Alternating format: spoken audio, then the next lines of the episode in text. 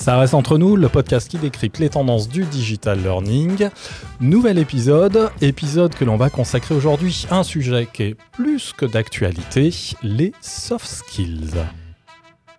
Et autour de la table, il y a... Non mais qui, qui, a pris ma parole Ah. La parole. qui m'a coupé la parole D'autorité, je me présente le premier, Philippe Lacroix. Bonjour à tous. Bonjour Philippe, Anne Ambrosini. Bonjour Philippe, bonjour Anne, Marc Joly. On refait juste un tout petit tour pour resituer un peu tout le monde. Anne, au nom de... Au Tu- nom- tu interviens Bonjour, donc Anne Ambrosini, direction de la pédagogie de Docendi, organisme de formation euh, sur les compétences transverses, autrement nommé soft skills. C'est ça. Donc euh, d'où ta présence et au demeurant, on est euh, justement accueillis aujourd'hui donc dans les locaux de CSP, d'Ocendi. Euh, donc déjà merci, merci de nous avoir fait une petite place. Dans le temple des soft skills. Le temple des soft skills, il y en a plein, plein, plein, les rayons et tout. et puis Marc, si tu veux bien euh, re- repréciser un tout petit peu. Alors Marc Joly, au nom de Crescent Consulting, j'ai inventé un métier qui s'appelle skill cartographeur et on s'appuie sur la psychométrie pour dresser des cartographies de compétences. En deux mots, juste euh, la psychométrie? La psychométrie, c'est une science qui va allier euh, la psychologie et la métrologie. Donc on cadre les choses dans un contexte bien précis. Très bien. Et question que je pose à vous deux, Anne et, et Marc. Euh, pourquoi est-ce qu'on parle maintenant des soft skills? Pourquoi est-ce que cette euh, nouvel engouement pour euh, ce, cette, ce terme euh, le- les notions que ça, ça induit Tu veux que je commence? Alors, Oui, on parle des soft skills depuis longtemps, mais on les appelle pas comme ça. Mhm. Euh, pour preuve, Docendi a été créé en 2000 euh, par Sophie Bolloré, un certain nombre de groupes euh, de, de personnes euh, avec une volonté de construire une formule pédagogique sur les compétences, enfin pour aider à développer les compétences transverses complémentaires des compétences métiers. Donc ça fait au moins 20 ans, si je prends cette référence-là, Mhm. qu'on parle de compétences transverses. Après, je pense qu'on parle des soft skills dans un monde de la formation qui s'est très enfin, anglicisé dans sa terminologie, parce que le terme est peut-être plus parlant, et à un moment où le futur du travail nous amène à penser et à se poser la question du- des compétences d'aujourd'hui et de demain pour faire face à ce monde qu'on dit euh, VUCA, donc euh, volatile, incertain, euh, complexe, ambigu, donc, et avec un pari qui est des compétences qui vont être complémentaires des compétences métiers, euh, très transverses, euh, qu'on embarque avec soi, quelles que soient bah, ses, ses tâches, ses activités, pour justement mm, exercer son activité, ses missions, avec la meilleure efficacité ou efficience possible. Merci. Et alors, une question qui me brûle les lèvres, Marc. Est-ce que tu peux nous définir ce que c'est qu'une compétence transverse? Euh, non. Ah, zut. En fait, en fait, je On rejoins Anne. sur toi. Hein Mais je, en fait, c'est un nom pour amener euh, une, une autre vision. En fait, euh, Anne a raison, on parle des soft skills depuis très longtemps. Les Grecs déjà en parlaient. hein. C'était une manière de, de classer les guerriers et les, les athlètes, les non-actifs, les actifs. Ils avaient tout un système de mesures qui était assez bien élaboré. Donc, c'est pas nouveau. Euh, donc, ça veut dire qu'on remet au goût du jour quelque chose qui existe depuis longtemps. On le nomme différemment et on le nomme compétence transverse sans vraiment savoir ce que l'on met dedans. Euh, transverse, ça veut dire quoi? Trans quelque chose, on le transporte, ça, trans, ça passe au travers de quelque chose? C'est pas, euh, pas très évident. En plus, la nomination de ces compétences transverses varie selon les interprétations que l'on a. Donc, euh, la gestion du temps, euh, l'intuition, le leadership, enfin tout ça, ce sont des mots euh, qui introduisent des notions, mais qui ne sont pas assez clairs et clairement posés pour que l'on puisse les qualifier. Est-ce que ça serait pas le plus les compétences, le petit, le plus petit dénominateur commun de compétences, quel que soit le métier qu'on exerce? Non, je ne pense pas que ce soit le plus petit dominateur commun. Euh, c'est plutôt. Euh, moi, je le regarde d'une autre, autre façon. Si on prend les, sciences sociales, on peut regarder les compétences au travers de plusieurs filtres hein, la philo, la psycho, la psychométrie, métrie, la sociologie, la pédagogie, l'évaluation et la RH. Et chacune de ces parties va observer ces compétences selon un axe différent. Déjà, en, en philo, on peut se demander euh, si les compétences sont euh, naturelles, si c'est propre à l'homme ou si c'est quelque chose qui se développe avec la société. On peut Mhm. se poser cette question. En plus, on peut se poser la question de comment on qualifie un individu de compétent par rapport à quoi? Par rapport à qui? Euh, Dans quel contexte? Est-ce que ça change selon une société, selon les âges, selon l'évolution de la société? D'un point de vue euh, psychologique, euh, ben, c'est le comportement de l'humain. L'être humain est compétent, encore une fois, dans un contexte. Et si on change de contexte, si on change de culture, est-ce que sa compétence varie? Euh, D'un point de vue psychométrique, les choses sont un peu plus claires. hein. Les psychométriciens ont posé des bails, se sont accordés sur un nombre de compétences, se sont accordés sur une mesure, ils se sont accordés sur une évaluation. Donc là, je dirais que c'est la vision la plus claire de la compétence, à mon sens. D'un point de vue sociologique, bah, c'est quel rôle dans la société À quoi ça sert dans la société d'avoir des compétences En pédagogie, on en a parlé, on sait que la volonté de la pédagogie, c'est de les faire évoluer. Mais pour ça, il faut voir, les avoir préalablement évalués.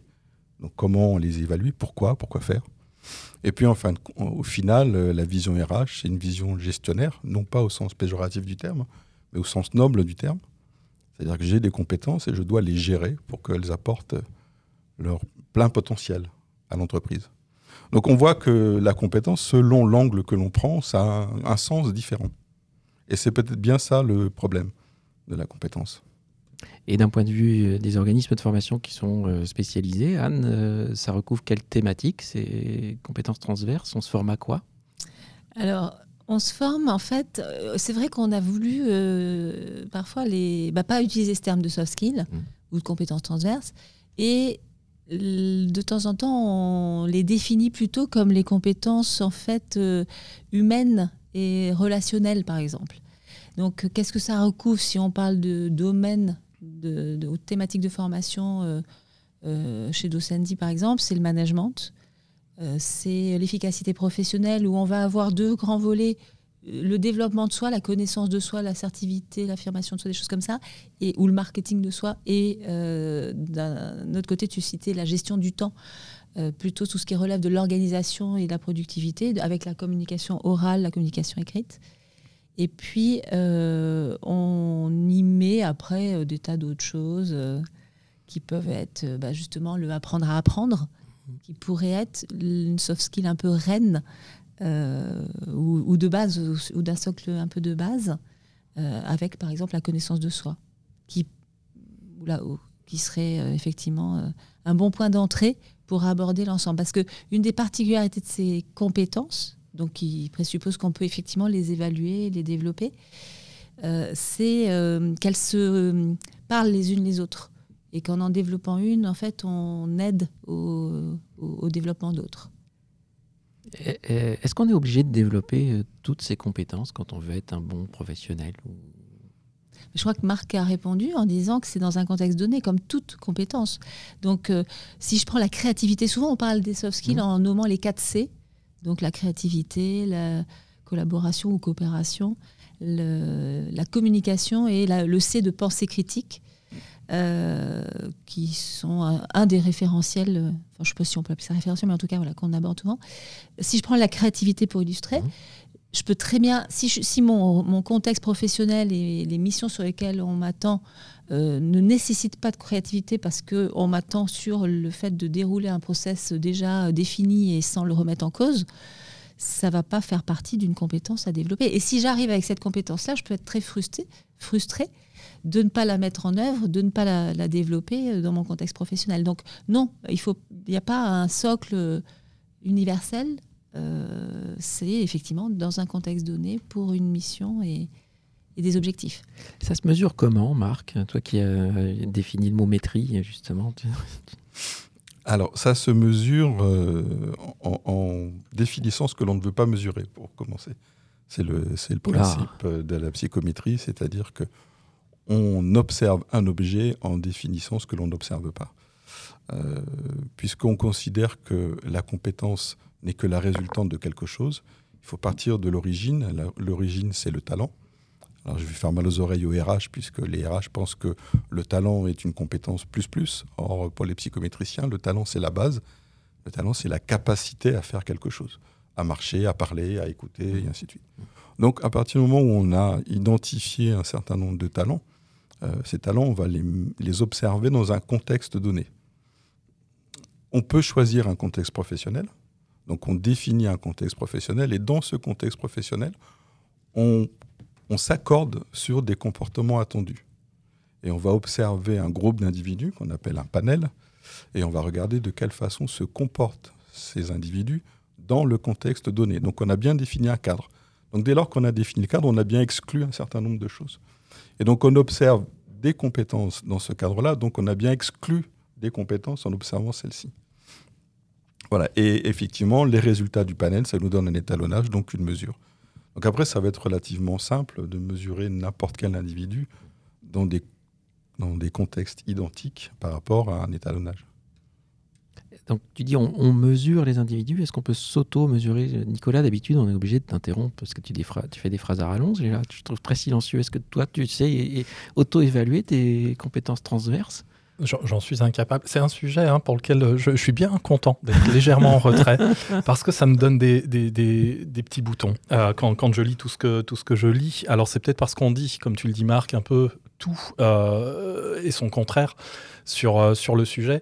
Euh, tu as commencé à me réconcilier justement avec les compétences transverses, Anne, euh, en, en, en, donnant justement la définition qui est la tienne. Tu vois, ma phrase commence déjà à être longue, hein, Philippe. Surtout que tu réponds pas à la question. Alors, moi, je sais pas. Je sais pas. et puis, je me demande comment ça peut être perçu, justement, d'essayer d'évaluer, par exemple, le niveau de confiance que je peux avoir en moi. Comment est-ce qu'on peut essayer d'évaluer mon ma capacité à être créatif, à être audacieux. Et, puis, et puis j'ai envie d'ajouter que je ne permettrai pas fondamentalement qu'on fasse cette intrusion dans mon intimité. Euh, parce que je crois que ça relève aussi quelque part un peu de ce domaine-là. Mmh. Euh, enfin voilà, je n'ai pas répondu, mais, mais j'ai dit pourquoi j'étais un peu oui, sensible sur le sujet. C'est effectivement très difficile et très délicat. Euh, déjà parce que quand on évalue sans se rendre compte, on met en œuvre tout un tas de biais cognitifs. Donc les biais cognitifs, c'est des filtres hein, qui vont altérer, euh, altérer bon, qui vont modifier notre perception d'une certaine réalité. Donc effectivement, évaluer ta confiance en toi, si j'évalue ta confiance en toi comme ça de but en blanc, je vais forcément me tromper. Puisque euh, ta confiance en toi, je l'évalue en fonction de ce que j'en perçois dans le contexte où l'on est en ce moment. Ça va pas m'aider. Hein. Euh, alors que dans un autre contexte, je pourrais la percevoir différemment.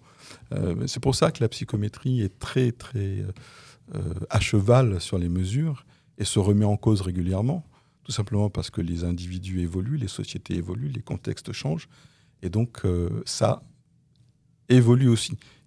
Je, dis souvent, pour faire une vulgarisation de la psychométrie, c'est comme un bilan sanguin. Vous voyez, quand vous allez chez votre médecin et qui vous, vous plaignez d'avoir mal au foie, il vous envoie chez le laboratoire bio, de bio et vous faites un, bilan sanguin et vous voyez votre taux de cholestérol et ainsi de suite. C'est une photo de votre état sanguin à l'instant où on fait l'évaluation. la psychométrie, c'est la même chose. C'est une photo de notre comportement au moment où on fait l'évaluation. Donc ça veut dire que trois mois après, ça peut être faux. Et trois mois avant, c'était n'était pas vrai non plus. Donc c'est vraiment quelque chose qui est euh, euh, à prendre avec beaucoup de soin et, avoir une bonne formation pour analyser les résultats.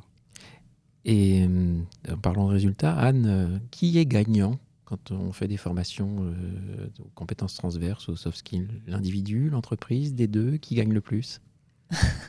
Bah, Moi, je pense que l'ensemble est gagnant.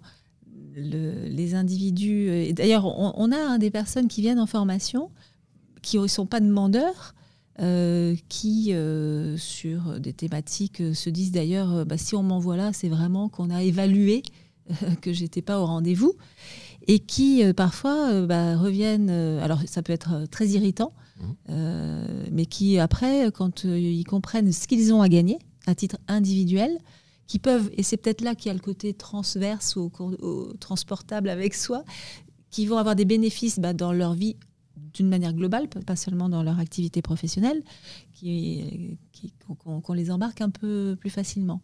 Après, sur l'histoire de l'auto-évaluation, moi, il y a quelque chose qui m'intéresse beaucoup dans ce que tu proposes, Marc, c'est le, les comportements observables.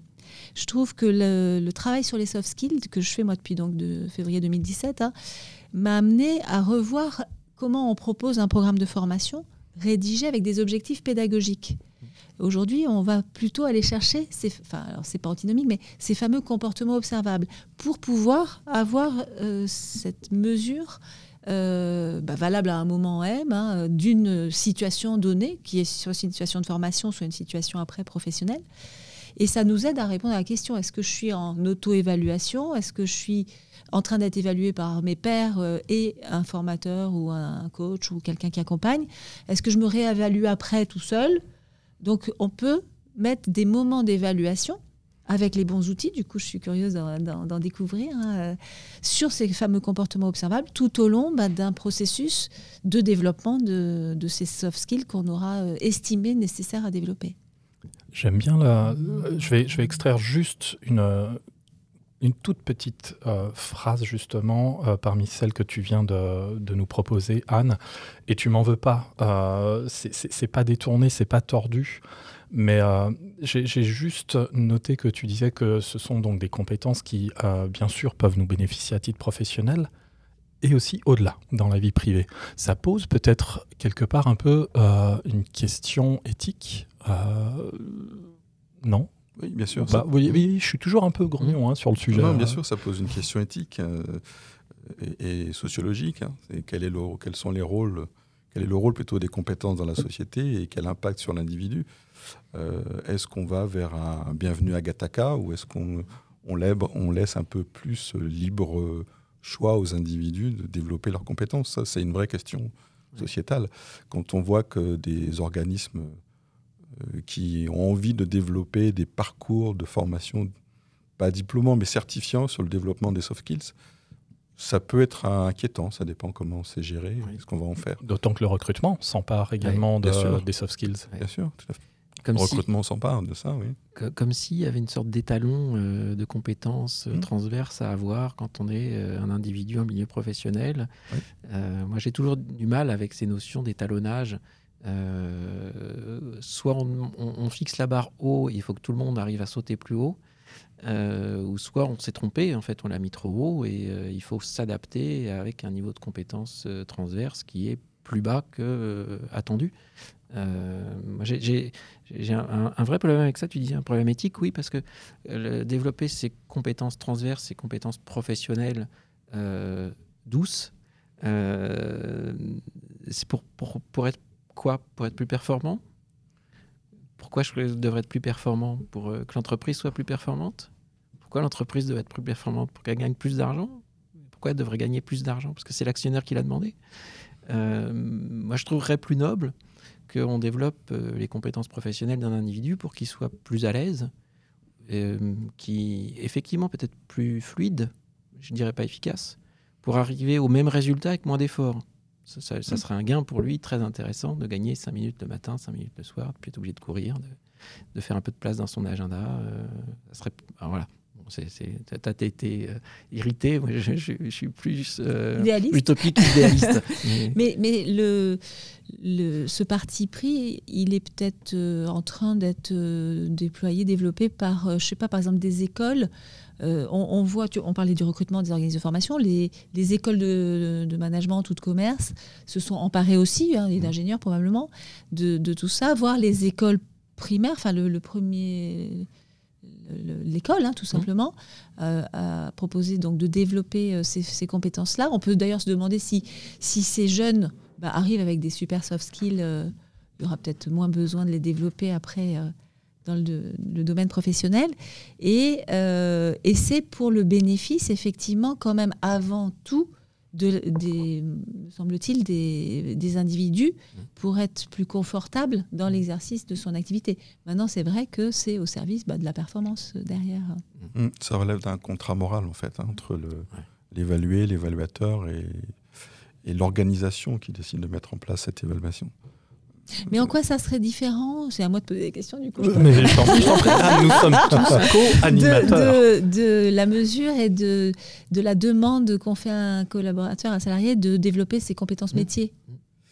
Il y a une grande différence. Est-ce que c'est à son profit qu'il va développer euh, une Excel ou, ou je ne sais quelle autre compétence hard euh, pour mieux gérer son budget derrière, qui sait euh, Ou est-ce que c'est pour être plus performant euh, quand il fait ses tableaux de bord au bureau? Il y a une grande différence, c'est que Les, les soft skills relèvent de la perception qu'on a de soi. Donc, euh, comme tu disais, Nicolas, c'est un peu toucher à mon intégrité quand on évalue mes compétences, mes soft skills. Donc, euh, pourquoi? De quel droit? Est-ce que j'autorise à ce qu'on on m'observe et à ce qu'on me regarde de cette manière-là? Ça, on l'oublie hein, assez régulièrement. C'est pour ça qu'en psychométrie, on prend beaucoup de précautions et on passe d'abord un accord moral avec la personne évaluée en lui disant que les résultats des tests psychométriques ne concernent que la personne qui est évaluée et, RGPD, puisque c'est aussi un autre système à la mode, s'applique pleinement sur euh, les tests psychométriques. Bien, on, s'était promis d'essayer de faire court. On va prendre quelques, juste 2-3 minutes, si vous le voulez bien. Parce que sinon, je, crains le rebond. Et c'est un ah. rebond qui, nous permettrait évidemment de continuer. C'est hyper intéressant. Euh, parce que plus on gratte, et, euh, et, mm. puis forcément, plus on découvre l'ampleur du, du, territoire, euh, qui est celui justement des soft skills. dans, concrètement, puisque finalement, ce podcast est aussi consacré au digital learning, on observe quand même qu'il y a des titres qui sont euh, pas à la mode. Je ne vais pas le dire comme ça, mais qui rencontrent euh, peut-être plus de succès que d'autres. Je pense par exemple à la prise de parole en public. Mhm. Euh, ce sont vraiment des solutions que, que l'on rencontre sous différentes formes, peut-être un peu de serious game, mais surtout de la réalité virtuelle, hein, si je ne dis mhm. pas de bêtises. Il y en a d'autres qui vous viennent à l'esprit, de, de, de, dispositifs justement pour permettre de développer ces soft skills? En, 100% digital, tu veux dire En exploitant des technologies. Euh, mhm. bah, moi, j'ai l'impression que tous les organismes de formation, qu'ils soient euh, présentiels ou blended ou 100% mhm. digital, se sont emparés des soft skills. Ah Et du coup, dans ce qu'on voit là, c'est qu'il y a un côté buzz. Euh, aussi, c'est bien aujourd'hui de se positionner sur les soft skills pour préempter le marché. Euh, sans avoir forcément défini euh, comme il faut, mesuré euh, les questions qu'on a vues précédemment. Donc j'ai l'impression que tous les best, enfin ce qu'on appelle les best informations, les, donc la gestion du temps, effectivement la prise de parole, on va le trouver en développement. Le développement de l'empathie. exactement. Que ce soit en présentiel, en mixte ou, en 100% digital. Si on regarde les, les bests des catalogues de MOOC, on va retrouver en général des soft skills dans, dans, les titres. Oui y compris donc dans les MOOC. Bien. Et du coup, ça pose la question de l'évaluation, effectivement, euh, de ces comportements observables. Est-ce que euh, on a besoin de cette dimension humaine hein, Là, je questionne Marc dans les panels, enfin les, euh, pour être dans cette mesure, ou est-ce qu'on peut utiliser autre chose que l'humain pour mesurer correctement? En fait, il faut mesurer, il faut les deux. Il faut une mesure mécanique, mathématique, électronique, pour avoir des résultats concrets et il faut une interprétation humaine. Sinon, ça devient quelque chose d'aride. Euh, et si c'est aride, c'est lénifiant. Ça donne envie. Hein. eh ben, c'était une bonne conclusion. C'était super intéressant. On s'était dit qu'on resterait sur un format contenu. On s'y est tenu. C'est super. Philippe, à, refaire hein, cet exercice de, de co-animation. moi, j'ai bien aimé. C'est ça permet d'être un peu plus décontracté. Merci, merci beaucoup Anne d'avoir accepté de justement nous recevoir et puis de, témoigner de ce sujet. On avait essayé d'en caler un autre, mais le, temps le temps nous est compté malheureusement. Philippe, comme d'habitude, c'était super. Et puis Marc, c'est une première. Et j'espère que, l'on remettra ça euh, justement sur euh, aussi bien sur cette thématique, mais bien bien d'autres encore. Merci. Merci. Merci, Merci à toi. Merci à vous. Salut.